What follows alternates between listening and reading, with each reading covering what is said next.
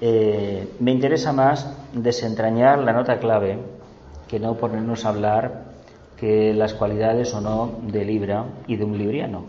Pero claro, cuando hablamos de una constelación, automáticamente tenemos la tendencia un poco, bueno, atávica, muy, muy lunar, muy de personalidad, de asociarlo inmediatamente con un signo zodiacal y de alguna persona conocida.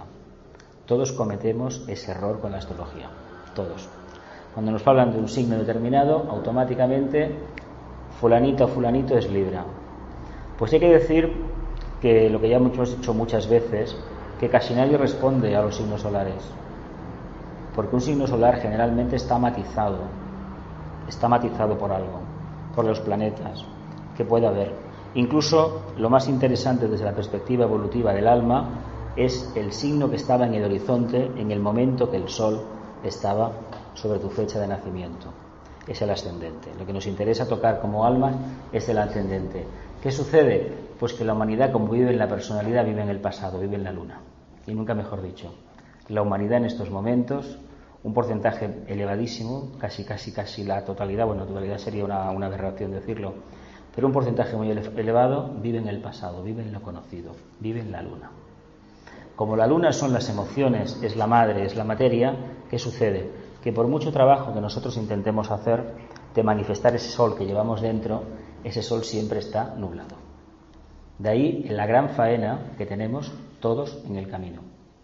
Nada más y nada menos que disipar todos los nubarrones que hay para que surja realmente ese sol que tenemos. Y más que el sol interno, el sol que estaba en el horizonte. El signo que estaba en ese porque es el propósito del alma para esta encarnación. La personalidad te lo da el solar, generalmente. La luna te da el pasado, lo más básico del ser humano se lo da la luna. Es la materia. En este caso que valdría no a Virgo exactamente porque es un signo mental, pero es esa parte de materia, que, este es un remanente que está ahí, pero que necesita en esta, en esta encarnación ser transmutado, ser completamente disipada. Es decir, la energía negativa que tiene, transmutada. Pensamos que cuando hablamos de la luna estamos hablando de un tipo de devas que son de la cadena anterior, son los pitres lunares. Precisamente los pitres lunares son los que han constituido la base de toda la materia actual, incluso de nuestros vehículos físicos, emocionales y mentales. Pero es más nuestros vehículos mentales concretos y emocionales que no tanto el físico etérico, porque el físico etérico no es ni más ni menos que una consecuencia de los anteriores. A veces aquí nos confundimos pensando, es que yo, claro, tengo un cuerpo físico, tengo una personalidad y solamente miramos por personalidad la carcasa externa. Pero en realidad es mucho más importante desde esa perspectiva la parte que no se ve, el mundo emocional y el mundo mental concreto, porque son los que han creado el molde de lo que está abajo. Y esos a su vez vienen de los átomos permanentes, de la anterior encarnación, etcétera, etcétera, etcétera. Pero a mí me interesaría hoy hablar del tema de Libra. Yo imagino que todos tendréis alguna idea de lo que es Libra. Sobre todo si habéis ido alguna vez a un juicio, habréis visto que hay una balanza y una señora que tiene la, cara, los ojos vendados. Bueno, precisamente el signo trata, la nota clave del signo, de, los trabajos de Hércules, en este trabajo en concreto, a Hércules le dijeron que fuera a combatir el, jabalí de Erimanto, una, una fábula de la antigüedad, un mito. Y él al final, aplicando su inteligencia y su astucia, pues consiguió domesticar, domar a esta bestia. Todos los signos te están hablando de lo mismo, todos. En Acuario tenía que limpiar los establos. En Aries, las yeguas devoradores de hombres.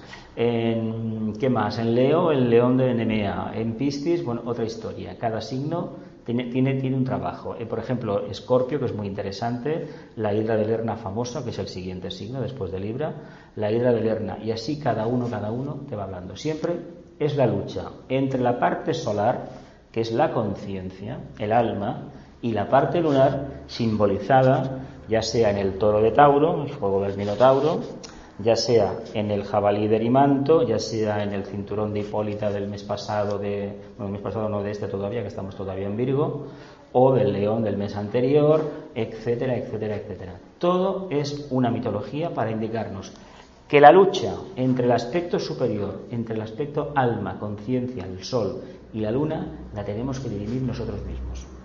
Y no esperar para nada que ninguna entidad cósmica o superior a nuestra conciencia lo pueda hacer. Porque en la propia evolución está previsto que nosotros nos convirtamos en auténticos salvadores del mundo.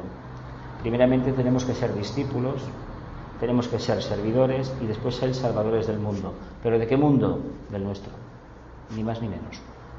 El mito de los avatares, el mito de los iluminados, ya sabemos que la historia dice que hubo uno, el que correspondía a la raza Plante, que vino hace 2700 años, conocido como Siddhartha Gautama o el príncipe Siddhartha o el Buda. Buda es un cargo, ¿eh? es un estado de conciencia beatífico que tiene una, una, capacidad increíble en comparación con el ser humano normal y corriente. Después viene otro avatar, pero eso no es ni más ni menos que un señuelo de la meta que tenemos nosotros que desarrollar, llegar a alcanzar. No que quiera decir que estos personajes o estas conciencias son algo completamente estático que están ahí iluminando a la humanidad. Eso es falso. Es tan falso como la idea que se propagó en el siglo XIX y en el siglo XX también de que los maestros de la jerarquía están esperando allí poco menos a que lleguemos los cuatro palurdos de turno a que nos iluminen y nos admitan en los ashrams. Eso es mentira también. El maestro es un estado de conciencia, el ashram es un estado de conciencia, pero somos nosotros los que por propio derecho entramos dentro del ashram. Él no hace nada, él no abre la puerta a nadie. Nosotros nos ganamos el derecho a estar dentro de él, porque nuestra conciencia y la suya van sintonizándose. Y en la medida en que eso se posibilita, adelante, nosotros podemos acceder a ese nivel de conciencia y se nos permite entrar dentro. Pero no porque el maestro, como se nos ha dicho hasta ahora, nos haya aceptado como discípulos. Esa idea se propagó en el siglo XIX, todavía se mantiene. Incluso Vicente Beltrán la toca, aunque él habla de otros niveles. Tibetano intentó explicar claramente que eso no era así. la gente está un poquito confundida con esta idea de que el maestro, el único maestro que hay, somos nosotros mismos. Entonces, la nota clave de este signo, yo lo dejo para que en esta semana se reflexione, viene a decir algo así como, me mantengo entre dos grandes líneas de fuerza. Que cada uno sepa lo que pueden significar, teniendo como ejemplo el simbolismo de la justicia, esos dos platillos de esa balanza y esa persona con los ojos vendados, me mantengo entre dos grandes líneas de fuerza. A lo mejor el símbolo nos quiere hablar de la intuición. Digo, ¿Os acordáis que en cáncer hablamos de la famosa casa iluminada? ¿Qué era la casa iluminada? El cuerpo causal. Accedíamos también a través de qué? De la intuición. ¿Os acordáis? ¿Os acordáis que en Leo se utilizó también la intuición para encerrar al león dentro de la cueva? ¿Y os acordáis que también en Virgo hablamos un poco de la intuición por el simbolismo de la materia y del espíritu y decíamos soy la Virgen o el niño o la madre y el hijo, soy Dios, soy materia. ¿Cómo podemos entender, llegar a entender esa aparente contradicción entre Dios, materia, el hijo y la madre? Pues solamente a través de la intuición. Solamente desarrollando la intuición llegaremos alguna vez a entender el verdadero significado, no ya del signo de Libra, sino de todos los signos del zodíaco, de los doce que en estos momentos componen la rueda que afectan la evolución del planeta Tierra, solamente a través del despertar de la intuición. Por eso es tan importante que meditemos, por eso es tan importante que practiquemos el silencio, por eso es tan importante que nos olvidemos de nosotros mismos, que nos dejemos fluir y que esa cosa interna que llamamos conciencia, alma o yo superior, lo exhalemos continuamente, porque si no la intuición no se desarrollará.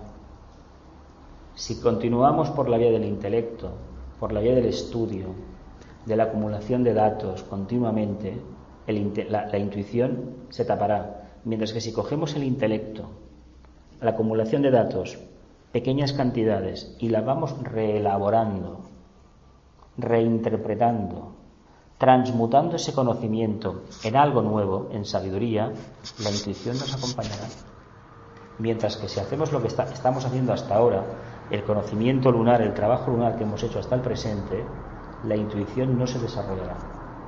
Y precisamente para alcanzar una idea más o menos aproximada del simbolismo de cada signo, necesitamos la intuición. En el siguiente, en Escorpio, que es el símbolo del luchador por antonomasia, él hasta que no descubre, Hércules no descubre que la hidra del Lerna, la parte lunar, tenía que ponerla debajo del sol, debajo de la luz del alma, él no vencía a esa hidra, porque cada vez que estaba en su elemento, en el mundo emocional, la hidra, es decir, este gregor, este morador del umbral, tenía todas las de ganar, mientras que cuando lo colocaba a nivel, iluminándolo la, luz del alma, automáticamente se desvanecía.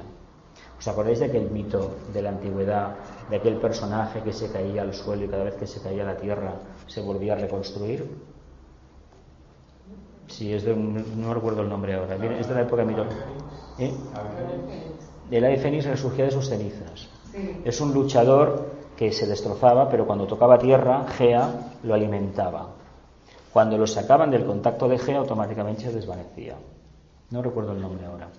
Pero es para indicarnos, allí donde estemos apegados, esa línea de menor resistencia, ese es el verdadero problema que tenemos para despegar. Si estamos en el mundo emocional, tenemos que dar el siguiente paso, ir de cara al mundo mental. Si estamos en el mundo mental, hemos de desarrollar la intuición. La intuición también se puede desarrollar desde el mundo emocional, pero aplicándose una disciplina tremenda y viviendo de una manera completamente impersonal.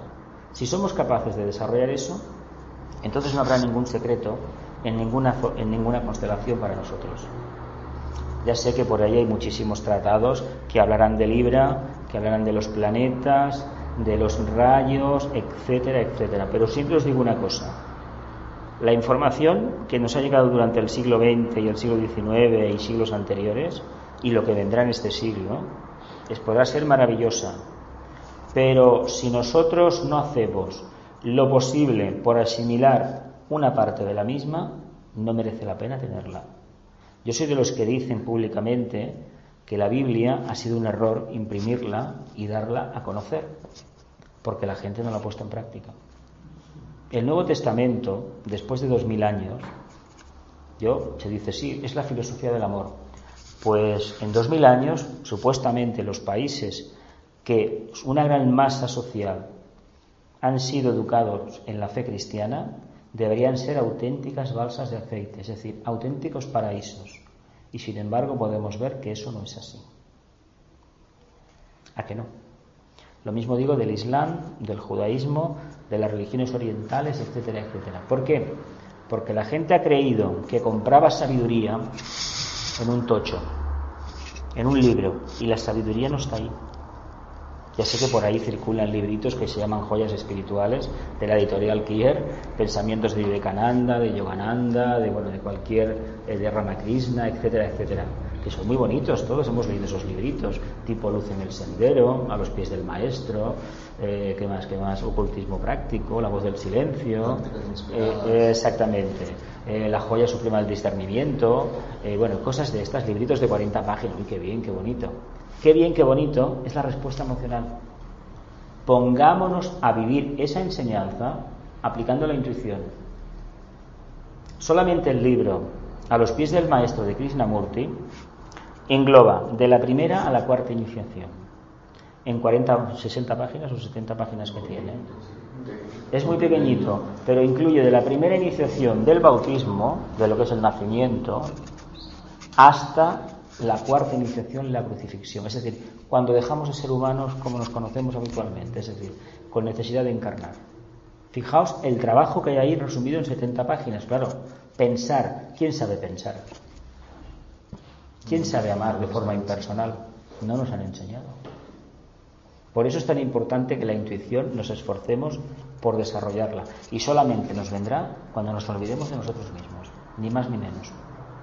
Si cada vez que hacemos algo sale el yo, eh, en este caso Jesús, porque Jesús, claro, yo es que esto lo he hecho porque yo sabía, porque a mí me dijeron, si sale ese, automáticamente la intuición la estamos matando. La intuición es el niño, ¿eh? estamos todavía en Virgo, aparte de la conciencia, es una forma de hablar también de la intuición. Podemos aplicar ese mito a la intuición y lo podemos también aplicar al amor. Pero si no hay intuición, no vamos a descubrir lo que es el amor. La gente que se llena la boca con el amor, en realidad muchas veces no están hablando del verdadero amor que el Nazareno, que Cristo, de la energía del segundo rayo. Porque es algo que hay que tener un nivel de conciencia bastante elevado para captarlo. Sí que vemos los efectos del amor poco a poco, lo vamos viendo. Gente que trabaja de forma desinteresada. pero que curiosamente trabajan para, de forma desinteresada, pero que por alguna razón a nosotros no nos gusta estar a su lado. Yo, esto os lo dejo en el aire, porque hay casos de gente que está haciendo un gran trabajo, pero que luego mm, oyes, no, no, es que es inaguantable. Ay, caramba. Si reconoces que la energía que está manejando es de amor, lo que está apreciando en, el plano físico es amor, ¿cómo es posible que tu reacción sea netamente emocional? Pues porque nosotros todavía no entendemos el amor. Porque el amor habla de comprensión, habla de tolerancia, habla de indiferencia a las reacciones de la personalidad, solamente quedarte con lo que realmente merece la pena, no lo superfluo. Como ese paso no lo hemos dado todavía, porque la luna todavía es muy poderosa en nuestra forma, ¿qué sucede? Pues que nos asustamos cuando nos aparece alguien que aparte de darnos el ejemplo, notamos que tiene una personalidad un poco diferente a la nuestra. Y no lo aceptamos. Yo lo dejo en el aire, ¿eh? para que cada uno.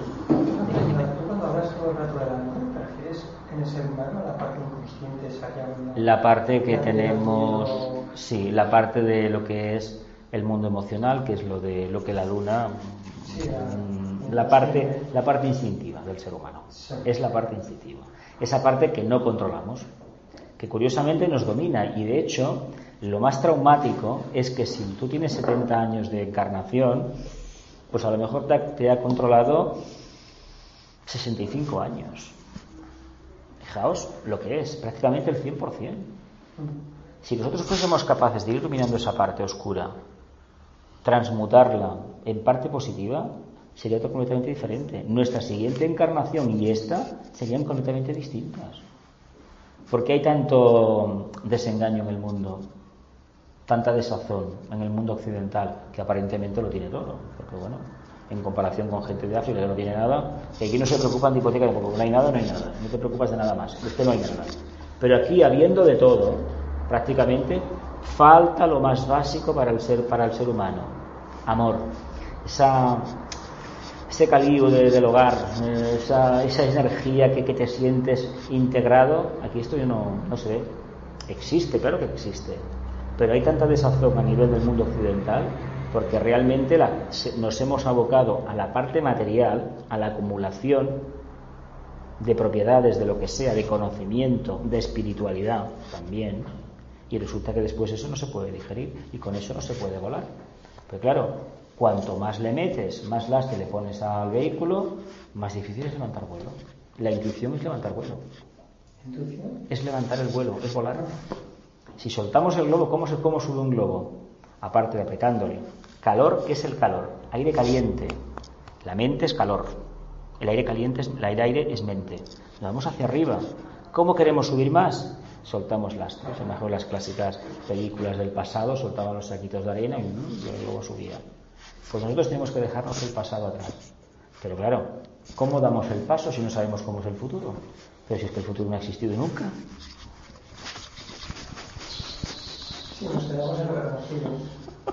el futuro no ha existido jamás. Jamás. Hay que decirlo abiertamente. No, es que en el futuro no, no ha existido. Nosotros puede que seamos ahora, se diría, es que nosotros ahora somos el futuro de hace 20, de hace 20 años atrás. Somos un continuo presente, nada más. ¿Cuántas cosas hemos ido construyendo, creando por ahí, que luego no, hemos, no nos, nos, han impedido vivir el presente aquel? Porque nos hemos creado, bueno, círculos de amistades, grupos de no sé qué, eh, relaciones de no sé cuánto, parejas, unos hijos que han venido que vete a saber por qué han venido, etcétera, etcétera.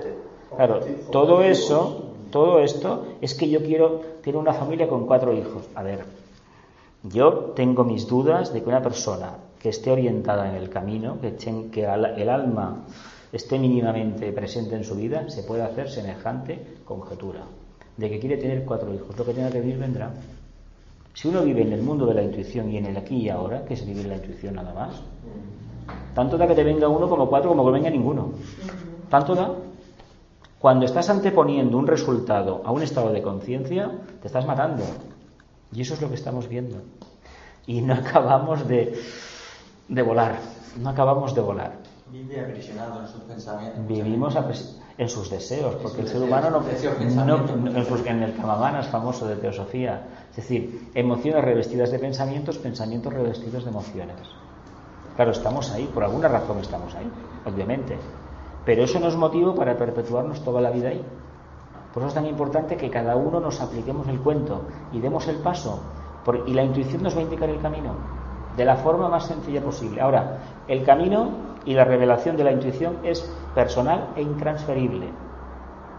Lo que uno recibe tiene que ponerlo en práctica, pero no tiene por qué coincidir con lo que han recibido la gente que está a su lado. Esto es algo que también aún cuesta más asimilar. Claro, si uno recibe una bendición o una revelación, se supone que los demás han recibido la misma. Tampoco funciona así. Bueno, ya he hablado bastante. Me gustaría que hablaréis todos. Empezamos por la izquierda la norma impersonalidad y brevedad, concisión, para que todos podamos intervenir.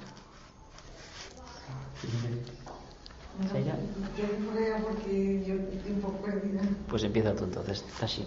Yo ahora no se me ocurre nada que compartir. Sobre Libra.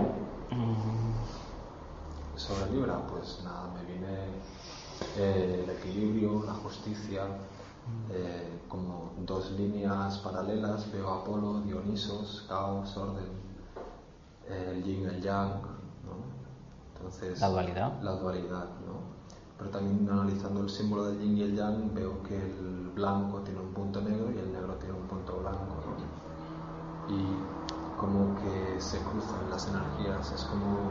Son indisolubles, inseparables y que el yin y el yang están marcados en un círculo que unifica todo. Eh, bueno, esto me viene. Estoy haciendo una especie de brainstorming. ¿Y tu Patricia? Dime una cosa, has comentado el ascendente antes un poco, dice que lo tenemos que transmutar, la parte que hay que tenemos que vivir la vida del ascendente, que es el propósito del alma para esta encarnación. Es, el, es el signo que estaba en el horizonte cuando nuestro sol estaba en el momento de nacer. Teníamos el sol nosotros en un signo y el que estaba en el horizonte era el, que es el trabajo que se indica al alma. En este caso sería la personalidad, sería el sol y la parte más instintiva sería la luna. O que está ahí y que realmente, pues por alguna razón, nos arrastra toda la vida. No, no dejamos la parte lunar tan fácilmente. Mm, no se deja. Está ahí. Lo que sí se sabe a través de astrología esotérica es que hemos encarnado en el signo que desencarnamos en el anterior. Entonces la experiencia se retoma. Aquel que tenga el sol en Libra, pues en la anterior encarnación desencarnó en Libra. Ahora en esta puede desencarnar donde sea. Pero en el signo que sea, será la puerta de entrada de la siguiente encarnación. Porque hay que retomar la energía con otro ascendente, claro, cambiará, cambiará. En principio se supone que este, ojalá, ojalá pudiéramos tener aquí al maestro y, que nos planteara, bueno, a través de un holograma, las diferentes encarnaciones, las anteriores, los ascendentes que hemos tenido, dónde estaba la luna, dónde estaba el sol, algunos lo sabríamos, y podríamos ver el camino que hemos hecho. Porque es un camino bastante lento, ¿eh? se avanza muy poquito, muy poquito, muy poquito. Es que no podemos responder a otra cosa. No podemos dar un salto cuántico, como dicen por ahí algunos, que si el ADN se transmuta, yo, mm, con todos mis respetos, solamente entiendo por transmutación manifestar el alma, vivir la vida plenamente, es decir, en el sentido de no desear nada para la personalidad, solamente un bien general y no preocuparse de cosas que realmente no están dentro de nuestra conciencia, ni lo han estado nunca. Este último tramo es maravilloso para que quede registrado, esto mm. último que has dicho. Pero referente al tema de, de la futuro no existe, yo no soy partidario de eso. Tanto es así que la única realidad que verdaderamente eh, tenemos ahora es esta. Es esta, no hay otra, no hay otra. Lo que pasa en otros sitios, no, yo qué sé, cuando llega a casa que cenaré, si, llegaré, si llegaré, no sé, la realidad es esta. Mm. Y ahora otras realidades no existen, es, es, es irracional pensar en que hay otras realidades. Referente al tema de Libra es interesante porque eh, Víctor ha hecho unos apuntes muy interesantes, pero es un signo muy inteligente, una inteligencia supina. Es aire, es aire. Y es un personaje que es capaz de buscarse la vida sin, sin ayuda de nadie necesita nadie. Eso lo opuesto de Piscis. Pensemos siempre, no de Aries, perdón, de Aries, de Aries, que es fuego. Fijaos siempre en el opuesto lo que tiene. Sí Y compensa, compensa. A mí me viene una, una cuestión a la mente. ¿no? Nosotros todos sabemos nuestros signos del zodiaco, porque sabemos Sí, bueno, más o menos, sí, la claro, claro, claro. Pero hay países donde eso no, No se tiene en cuenta, claro. ¿Para qué? Ni tan siquiera saben, hay personas que ya que son adultas, tienen adultas y desconocen astrología y que hay un signo del zodiaco que te rige, que hay unos planetas que te pueden Hay mucha gente que dice que no cree en ello. Claro, es que lo que he leído hoy en La Vanguardia no coincide conmigo, claro. Evidentemente no coincidirá nunca. Claro. Y si yo te digo que dirá otra cosa. Nunca. Pero esto, esto que hablabas, Jordi, de, de- de la- de otras dimensiones, de otros mundos, incluso yo no iría tan, tan lejos. A ver, yo hago una reflexión no ahora, hace muchos años. Siempre se nos dice que debemos estar plenamente informados de lo que sucede en el mundo. Y es obligación nuestra, una responsabilidad hacia nuestros congéneres, estar informados de lo que sucede en cualquier parte del planeta Tierra. Pero la pregunta que se plantea ya en las últimas décadas es, ¿merece la pena tanta información como se nos da, totalmente tergiversada, sobre Sudamérica. A ver, eh, por ejemplo, el caso del señor Chávez en Venezuela. Se recibe tanta información que según quien la dé, este señor poco menos que es el demonio, según quien te la da, las cosas no son así.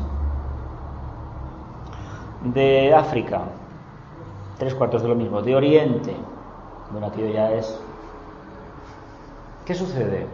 Que se nos está distrayendo, se nos está continuamente engañando porque se nos distrae del verdadero trabajo nuestro de pensar. ¿Alguien cree que existe un ser humano en el planeta Tierra que tenga la suficiente conciencia para asimilar eso y poder vivenciarlo dentro? No puede ser, hombre.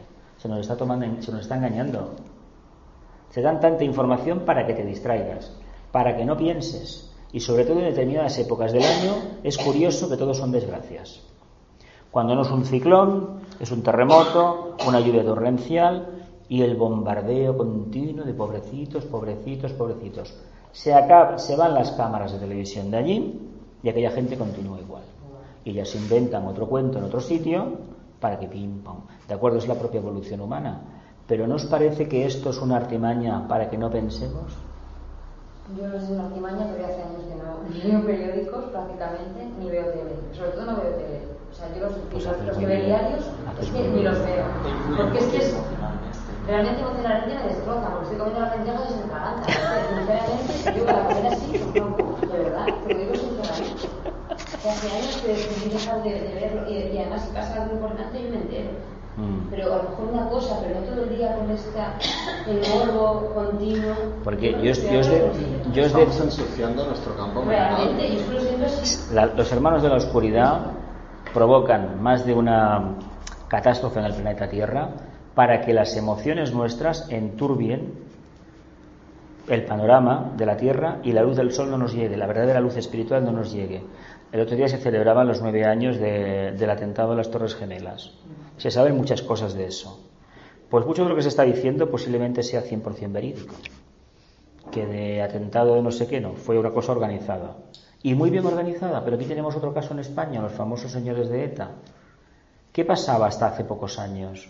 La gente cuando había atentado, bueno, salían a la calle que hay que matarlos, que hay que matarlos, precisamente lo que quería el mago negro que dirigía esa organización, ni más ni menos.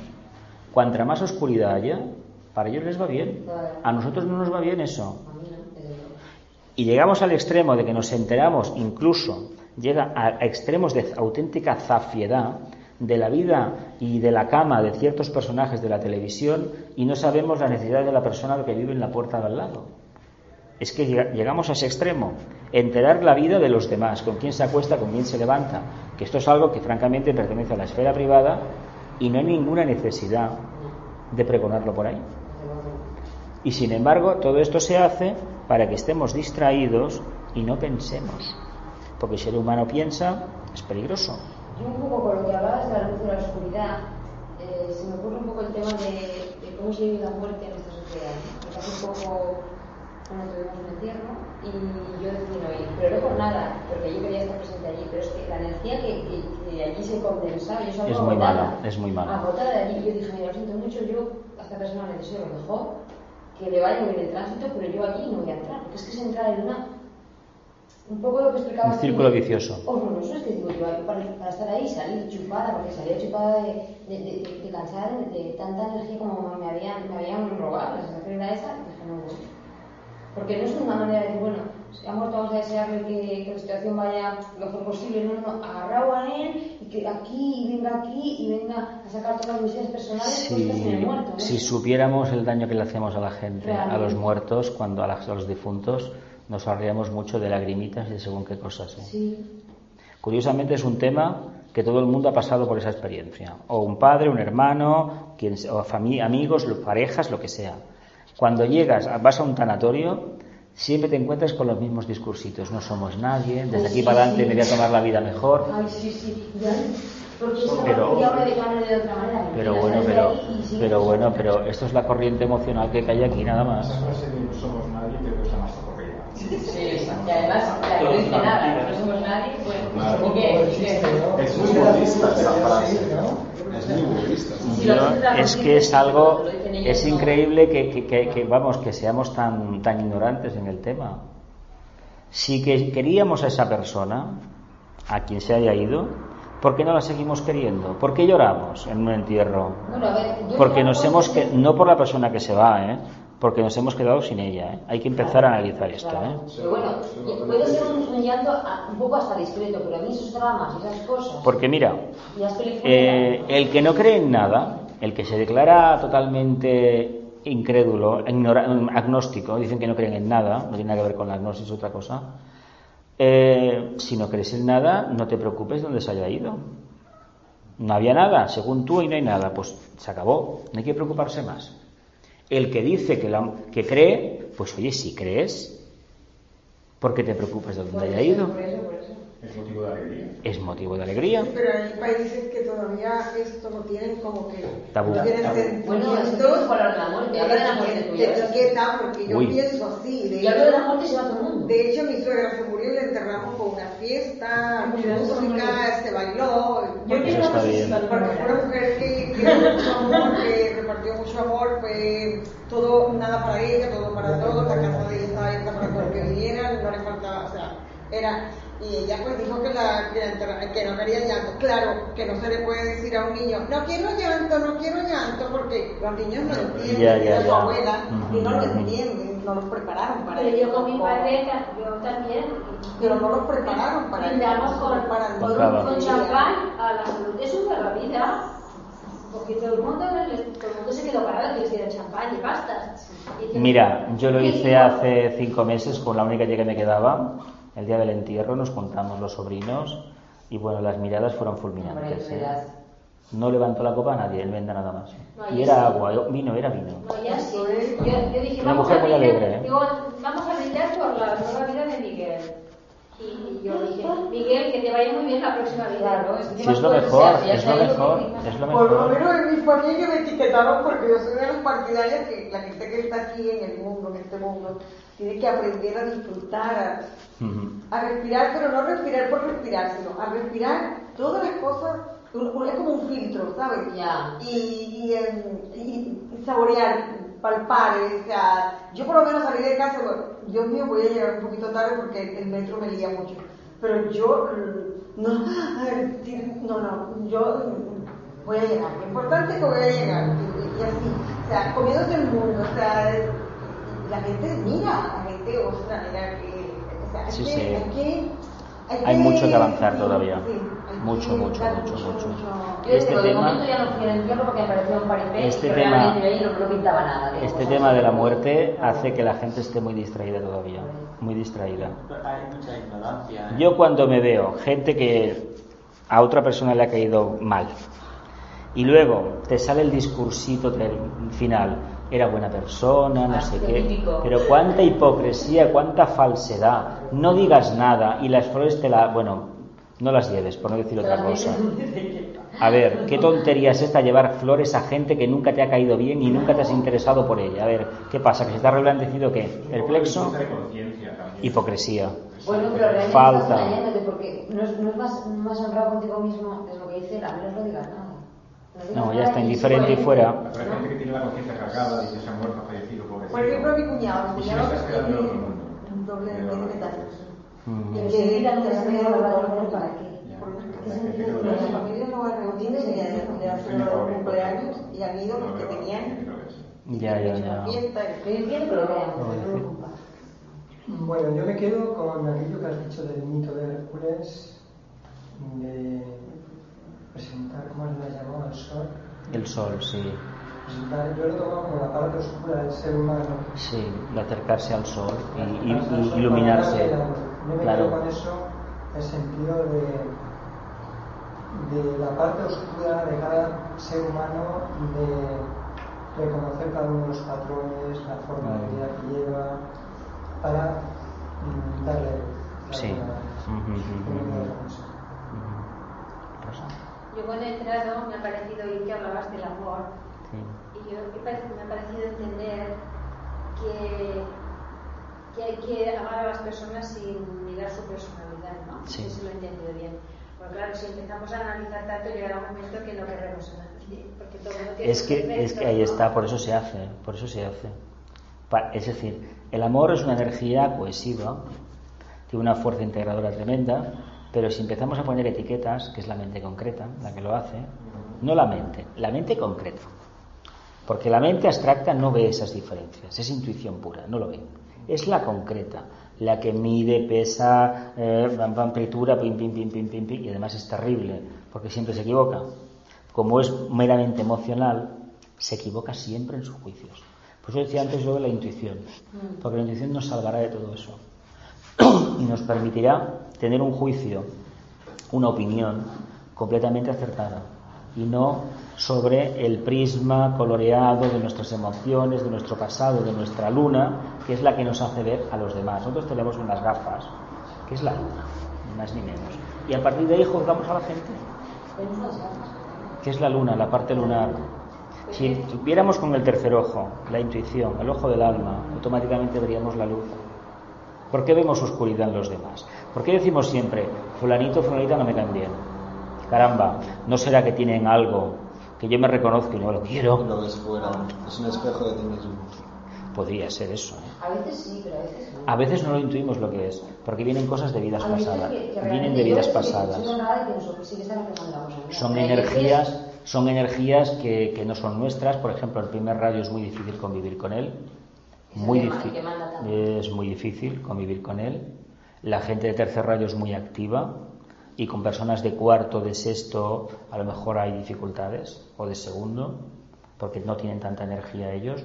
Los rayos pares no tienen tanta energía, no sé que sea un sexto de estos que están en plan fanático, y... pero generalmente suelen ser más suaves. Claro, tienen mucha marcha, claro, los otros no pueden estar a su lado, se agotan bastante. Pero hay que aprender a convivir, Ya. Mm, no queda más remedio.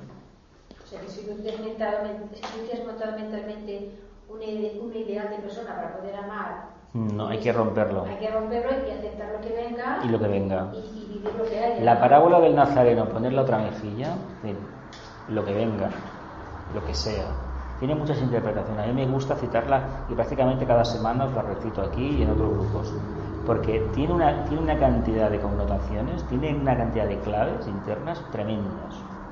Es decir, lo que tenga que ser será. Es como una rendición. Sí, De la presente. forma, al presente, nada más. también, también aceptación. Estar abierto. Porque mm, aceptación en el sentido no de resignación, sino de, de, de esto es lo que hay, puede gustarme o no, pero es lo que hay. Es lo que Reconocer hay, tengo es, que vivirlo. Reconocer lo que es. Y reivindicar que lo tenemos que vivir, esa experiencia, aunque no nos guste nada. Aunque no te guste, es esto. Si no la vivimos, no la podremos transmutar, ¿eh? Ya, lo Cuidado, sé, ¿eh? Yo eso sí que lo estoy descubriendo ahora. A ver.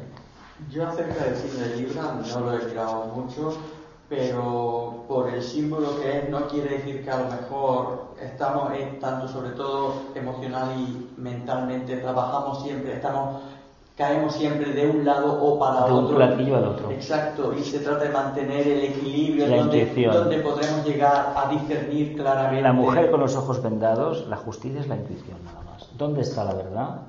Donde el tercer ojo me dice, pero no los ojos de la materia. Ah, lo quería- Uno es el emocional, otro es el mental. Claro. Por eso lo tiene tapado. La, la justicia ciega. Y tan ciega en, los, en el sentido literal. En el sentido literal. Porque claro. Tiene que aplicar la intuición. Yo decía que no, no está siendo realmente justa. justa es legal, es legal. No nos parece a nosotros justa porque no sabemos entender nuestra responsabilidad. Está cumpliendo las normas de la sociedad. las leyes de la naturaleza son justas. Lo que pasa es que no nos parecemos legal de la ley, de la ley, la ley. Una cosa es que sea legal y otra cosa es que sea justo. Y a mí, por ejemplo, podrá ser legal que una persona pues, pues robar en un supermercado varias veces o por tirar del bolso de una señora, pues hay casos de gente que, ha ido a la cárcel, que bien de acuerdo, la sociedad tiene sus leyes, tiene que aplicarlas. Pero no es justo que este hombre o a esta mujer se le meta en la cárcel por una pequeña trapacería y a un sujeto que ha hundido una empresa o ha hundido un banco, pues parece ser como si encima se le tenga que aplaudir, engañar a la gente y descalabrar una empresa en bolsa mediante operaciones fraudulentas, parece que eso tenga de, prestigio. Es inmoral, a mí me parece inmoral. E eh, y sobre todo enriquecerse a costa de los demás y de la ignorancia de los demás me parece aberrante. Y no hay tanta gente que salga en defensa de esto, de estos valores. Sí que salen algunos, pero la mayoría no. La mayoría están, además, es curioso si analizamos un poco este, lo que pasa en nuestro querido país, muchas de las disposiciones que hay y de las sentencias están preparadas, van en la línea de favorecer, no diré al más canalla, al más sinvergüenza o al más inmoral, pero lo diré de otra manera, el que no está en la luz, vaya, lo diré de otra forma, en la luz. Porque vamos a ver que se perjudique a gente que realmente pierde cosas, que lo ha perdido todo, y al que ha sido el causante de esa pérdida, se le encima, se le tenga, se le tenga que aplaudir, me parece aberrante. Pero claro, es mi opinión, ¿no? Pero hay una justicia ¿eh? Esta no nos escapamos, el karma no nos escapa a nadie. nadie llega, llega, llega, a todos. A todos nos llega. Pero debemos aceptarlo no como una satisfacción personal, es decir, no te preocupes, ya te enterarás. Desde arriba te la tienes. No, esto no. Vivir nosotros que nos ha pasado esto, bueno, pues sacar nuestras propias conclusiones. Y pensar que de la misma manera que a nosotros el karma nos ha actuado, a ellos también que durante 60, 50 o 70 años hayan tenido de todo materialmente.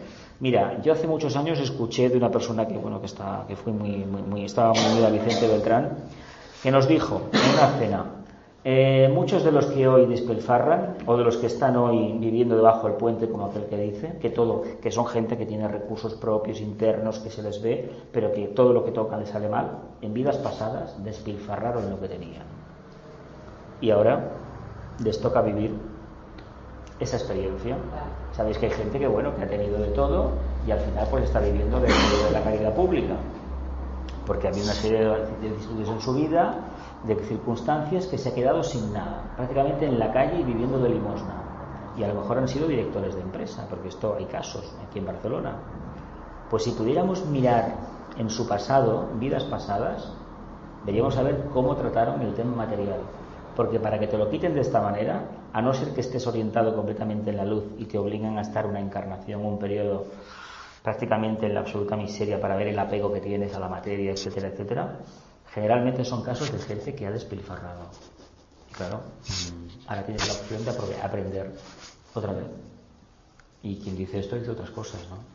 A ver, no es gratuito que una persona, una mujer o un hombre tenga problemas con su primera pareja, tenga problemas con el segundo y con el tercero y con, el, y con todo lo que venga. ¿Dónde está el problema? ¿En los demás?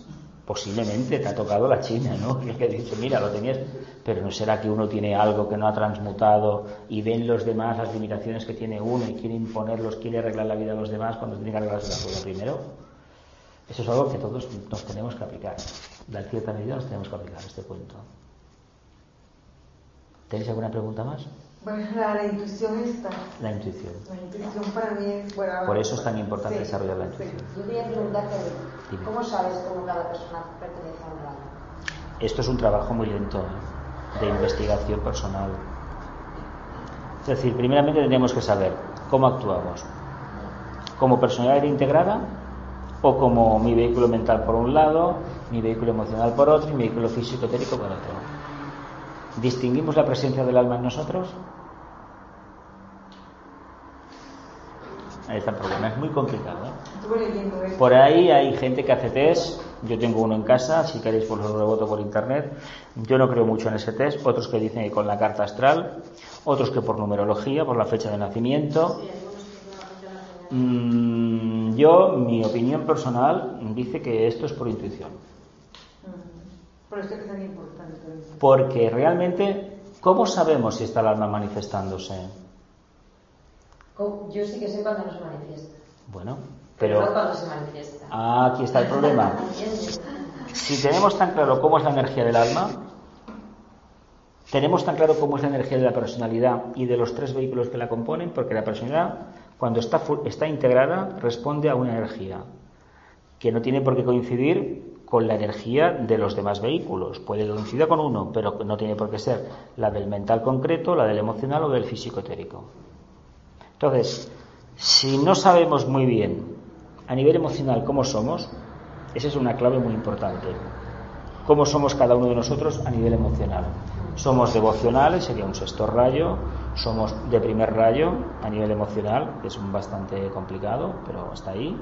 Somos de segundo rayo, somos amorosos, somos de actividad inteligente, de tercero, de adaptabilidad, nos adaptamos bien a todo lo que nos viene alrededor a nivel emocional, podemos decir, tengo un tercer rayo de, vehículo emocional. Como personalidad integrada, es decir, si la voz es la personalidad, tenemos la suficiente voluntad de decir, no, no, yo ahora mismo hago esto, por mucho que me diga este que le duele aquí, y el vehículo emocional que dice que no quiere ir a hacerlo, y que el vehículo mental me está diciendo, uy, que no, déjalo para mañana. Si yo me propongo una cosa, somos tan capaces de manifestar la energía de la personalidad, que es muy complicado. Aquí es que los rayos son diferentes en cada, en cada, vehículo, en cada vehículo. Entonces, si no sabemos todavía qué es lo que en cada momento nos está dominando, si es la emoción, las emociones, el deseo, el apego o la mente, difícilmente podremos entender si se manifiesta el alma o no se manifiesta. Y yo lo veo muy complicado. ¿eh? Ya sé que por ahí hay gente que con, el, con esto, con el zodíaco, la, carta astral te lo solucionan, pero, yo no me lo creo. No, a ver, uno tiene que preguntar, tiene que ver a sí mismo, ¿la energía de, primer rayo, de voluntad o poder, la llevo bien? ¿Tengo voluntad suficiente? ¿Me gusta dirigir? Es la clásica, es la clásica energía del, del gerente de una empresa, de un militar, de un político, el líder, exactamente. Mira, ejemplos claros: Napoleón, Simón Bolívar, Julio César. Un gran estratega, un gran dirigente, primer rayo.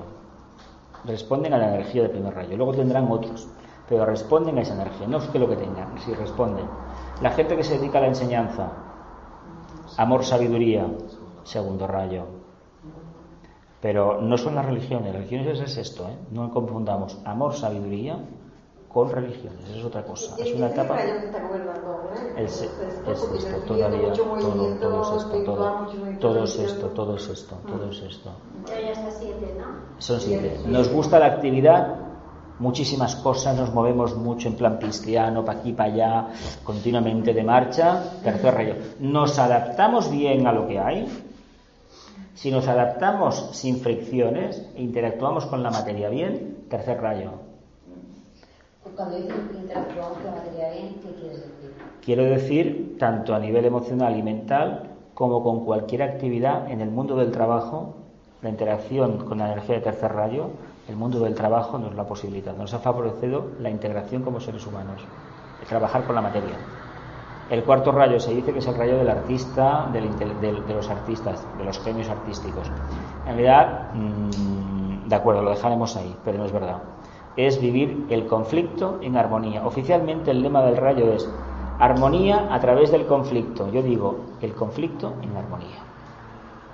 El conflicto ya existe per se porque estamos encarnados. Eso ya es un conflicto total. Pero lo es para mí, lo es también para el logos planetario y para el logos solar. Lo digo abiertamente. Fíjate lo que digo, qué barbaridad. ¿Por qué? Porque los mundos de manifestación kármica ya, tienen en, en sí mismos, ya conllevan un conflicto. Para no tenerlo, deberíamos estar en el plano mental cósmico, que no es nuestro estado. Es el estado del logos plus solar, no es nuestro. Sino, él tiene un conflicto, claro que lo tiene. Y nosotros, a un nivel mucho mayor, también lo tenemos, porque estamos aquí. Como somos hijos de él, fíjate. Es vivir lo que sea, pero con armonía. No la paz que tanto se dice. La gente se equivoca cuando sale a la calle a manifestarse por la paz. Se equivocan. Sabéis que hay una frase de Teresa de Calcuta que se le dijo un día, mire, vamos a hacer una manifestación en contra de esto. No, a mí me llamáis una a favor de la paz. La paz es la recompensa. Lo que hay que hacer es vivir el conflicto, la dificultad diaria, pero vivirlo con alegría. ¿Qué nos enseñó una de las cartas de Pablo de Tarso a no sé quién era? Si filipenses o corintios. He aprendido en cada circunstancia de mi vida a estar contento. Cuando la intuición está manifestada, cuando esto está abierto, la alegría brota. ¿Por qué? Porque no va a pasar nada. Yo ya sé lo que va a suceder. Mucha algarabía, pero ¿qué? Tengo que vamos a cambiar algo porque yo me altere a que no. Me voy a echar piedras en la mochila. Lo que hablamos antes de poner la otra mejilla. Aceptar la realidad. Si la aceptamos, eso lo neutralizamos. El conflicto lo neutralizamos. Y la armonía está en nosotros. Y solamente la intuición nos revela dónde está la armonía. O la armonía nos revela dónde está la intuición. Luego tenemos el rayo de la ciencia, de la investigación, el quinto. Es una energía, así como el tercer rayo es un rayo muy mental, el quinto es una línea de investigación muy profunda, que es para una minoría. Y fijaos muy bien en la cara de muchos científicos. Fijaos la cara de beatitud, por ejemplo, de las de fotos clásicas del siglo XIX, Einstein, por ejemplo, Pasteur, la señora Curie, eh, últimamente muchos que hay premios Nobel, fijaos en la cara de beatitud que tienen, algunos de ellos. La mirada limpia, ese rostro, aunque tengan 80 o 90 años, ¿eso qué significa? Que esa energía, esa energía la han trabajado bien y no trabajan para sí mismos, trabajan para la humanidad. Yo creo que también esa gente cuando trabaja es que es, meditación. Sí, señora, es meditación, muy bien dicho. Muy bien dicho. Y luego tenemos el sexto rayo, la devoción. Exacto. Tenemos la energía de sexto rayo de devoción e idealismo. ¿Qué le pasa al sexto rayo? Es la energía de las religiones. Que, todas las religiones de qué nos hablan? De un futuro prometedor, pero el presente aquí se queda. Qué manía de decirnos a todos que nos esperan a los musulmanes un paraíso un poco especial, ¿no? Unas bellas juríes y unas a las mujeres musulmanas que les prometen, no lo sé, no, he querido investigar. bueno, aparte de eso. Eh, a los, los cristianos, sí, sí, sí, ríos de miel y de leche, no es una cosa que madre mía, bueno. Eh, a los cristianos un paraíso, pero ¿para qué? ¿Y por qué mañana el paraíso? ¿No será mejor hoy? Curiosamente, es un rayo muy mental. Aunque nos parezca que no, todos son mentales. Pero este tiene una mente, en el sentido de una mente abstracta poderosísima, porque Neptuno es así, es el planeta que lo, sustenta. Y lo ves, pero te está hablando de un ideal de realización, pero extremadamente lejano. Y es un rayo que se caracteriza por generar personas, aparte de fanáticas, de una austeridad increíble, de un desprecio a la materia, porque sabes que lo que le sucede creyéndose tan espiritual, se quiere apartar no de la materia, de todo. Es el clásico rey de la anacoreta, de la persona que se ha ido a la montaña, se ha metido en una cueva y no quiere saber nada de nadie. Hoy en día ese planteamiento es completamente inapropiado, totalmente absurdo. Es el rayo del que se inmola en el nombre de Alá y de los que mataron en el nombre de Cristo en la guerra civil española. Pues claro, yo estoy convencido de que si mato, evidentemente a mí Dios no me puede perjudicar porque estoy defendiendo sus ideas. ¿Quién sabe las ideas de Dios? Primero, esto ya para empezar. Y pensar que las tuyas son de Dios. es, otra, es que aquí está el problema. Aquí está el problema. ¿Quién se ha creído hoy en día de que el Vaticano, el, el Papa este, tiene un teléfono directo con el de arriba? ¿Quién se cree eso? Si hubiesen seguido las pautas que dio el Nazareno y San Pablo, los papas, los pontífices, serían iniciados de una tercera o cuarta iniciación. Serían iniciados. Y estos sí que saben lo que tendrían que hacer. Pero como metieron todo lo que metieron, incluso la familia Borgia y compañía, evidentemente tienen lo que, lo que se merecen, nada más. Tienen lo que se merecen. Ahí no hay contacto con la divinidad, ni mucho menos.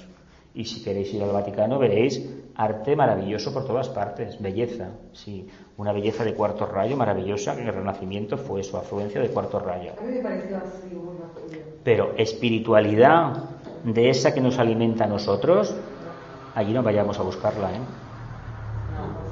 pero sí que puede estar en un cura de pueblo que, realmente cree en lo que hace. Mm, eh, no, no, no, no. Hay que irse a alguien por ahí que se dedica a ayudar a, los que no tienen nada, gente que entrega su tiempo, su dinero, representan mejor el espíritu cristiano que no esto. Se siente mejor el espíritu cristiano en las comunidades de base. Como está clarísimo, es que no hay. A ver, si aquel pobre nació, dice la mitología que nació en un pesebre, que no tuvo donde poner la cabeza suponiendo que sea cierto, y me hacéis una sagrada familia, pero ¿para qué? ¿Vanidad de quién? ¿Del de arriba?